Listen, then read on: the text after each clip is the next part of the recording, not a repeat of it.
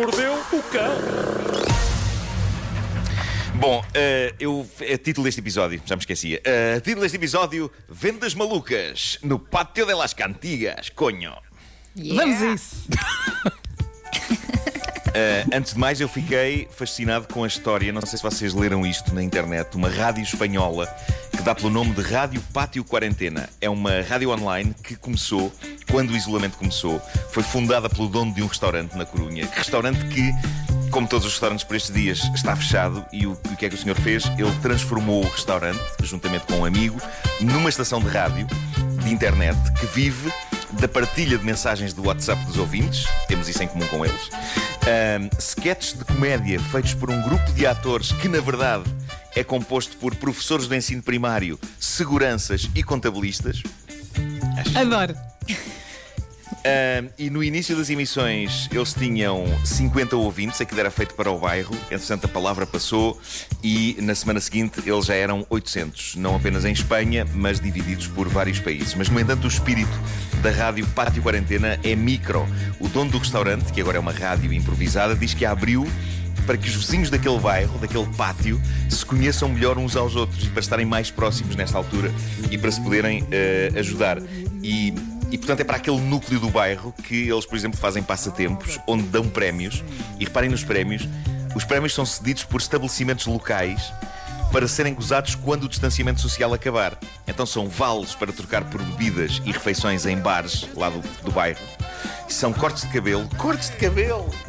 Vale cortes de cabelo. Valem ouro agora. Isso é ouro. Eles estão a dar Yeah. cortes de cabelo, mas é só para quando isto acabar. Mas pronto, as pessoas ganham e ficam lá com o valzinho e depois podem ir. Ah, e o artigo do jornal El País conta ah, coisas espetaculares sobre esta rádio. Ah, um destes dias eles passaram uma mensagem, leram uma mensagem escrita de uma jovem vizinha que disse o seguinte: Olá, eu sou a Tânia, não posso mandar-vos uma mensagem de áudio porque tenho aqui ao meu lado o meu namorado e se eu falo isto perde a piada. Será que podem passar a canção Every Breath You Take e perguntar ao Jorge se quer casar comigo?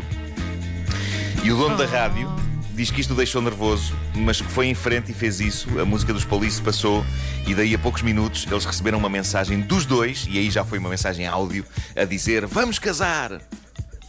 Incrível. E com uma canção dos Police Incrível. que não é uma canção de amor, atenção. Every, o Every Breath You Take é Não uma é. canção sobre obsessão. Exato. Sim, sim, não é talvez a melhor canção. Mas pronto, Mas agora Eh, imagina Conta a intenção. tipo maravilhosa canção.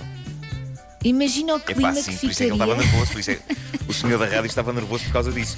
Mas, mas este tipo Fechados de, em casa. de, de- de boa. De bom ato romântico já, já tem acontecido aqui no nosso programa e no nosso WhatsApp, mas aqui o castiço é que tudo está a acontecer no microcosmos de um pátio aproximando vizinhos. E eu acho que isto é o fascínio da rádio, seja ela nas ondas do éter ou na internet, aproximando pessoas.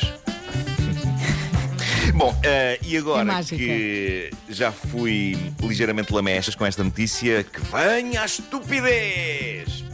Bom, eh, e, e- e tenho aqui Venha. estupidez gostosa, cortesia de uma página do Reddit que dá pelo nome de Delusional Craigslist. Pode ser traduzido por a Craigslist sem noção, sendo que a Craigslist é um famoso site de pequenos anúncios que é muito usado na América e onde as pessoas vendem e trocam basicamente de tudo, seja coisas dignas e boas, ah, seja ótimas oportunidades de negócio, seja estupidez. E eu, meus amigos, eu trabalho com estupidez, não é? Assim como o pessoal da loja Cantinho do Prega Saltos trabalha com Cerelac.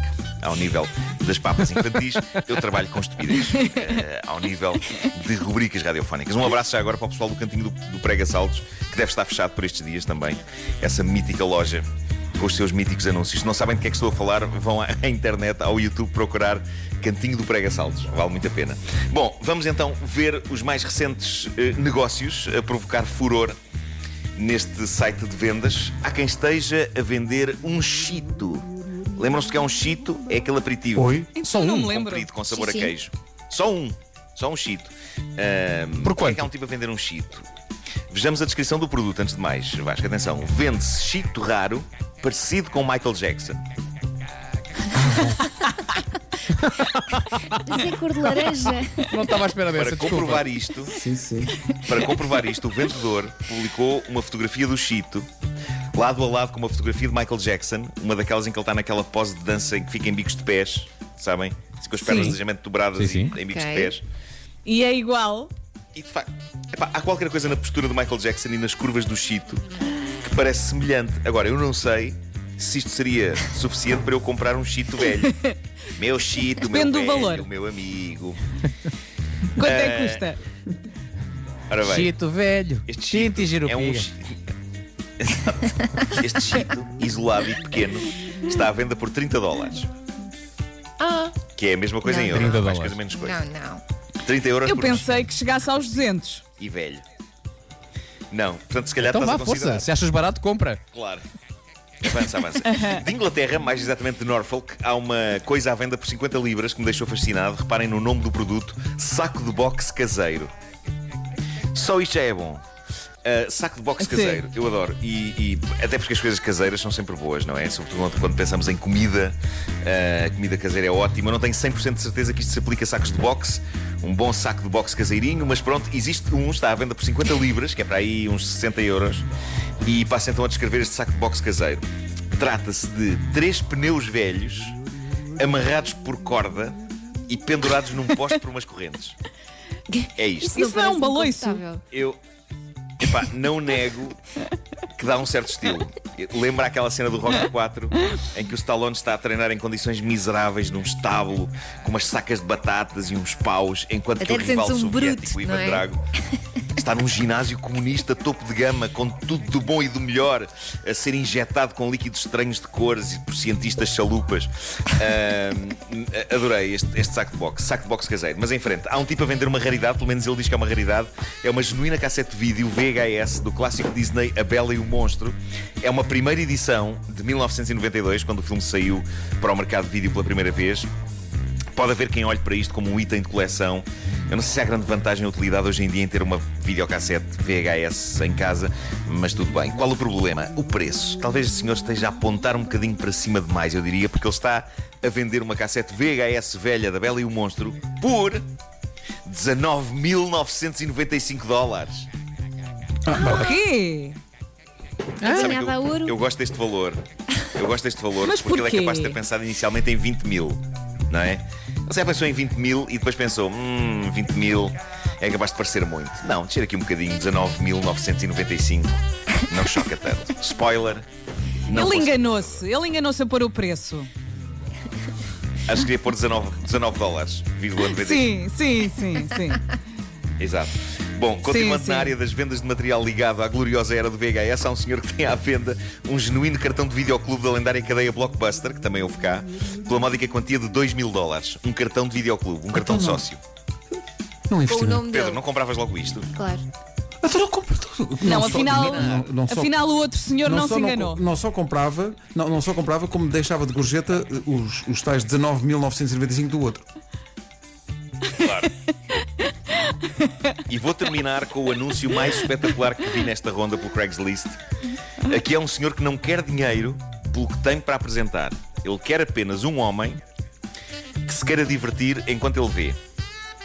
O anúncio que o tipo deixou. Epá, eu acho que isto é todo um ponto de partida digno de um filme. Eu ainda não percebi bem que tipo de filme, mas isto clama por uma adaptação a cinema. Diz assim o anúncio que vem de um Então, senhor. mas ele não tem internet. Repara, repara, o, anu- o- anúncio diz: Venha fazer amor com o meu robô. E o texto do anúncio diz o seguinte: Olá, sou um engenheiro. Sou engenheiro neste velho cacilheiro. Peço desculpa, pá, eu- as, as músicas brotam de mim. Neste caso é marinheiro num velho cacilheiro. Mas, ah, sou engenheiro, ah, sou um engenheiro que construiu um sistema de inteligência artificial que tem uma espécie de vagina. Preciso de alguém que venha cá.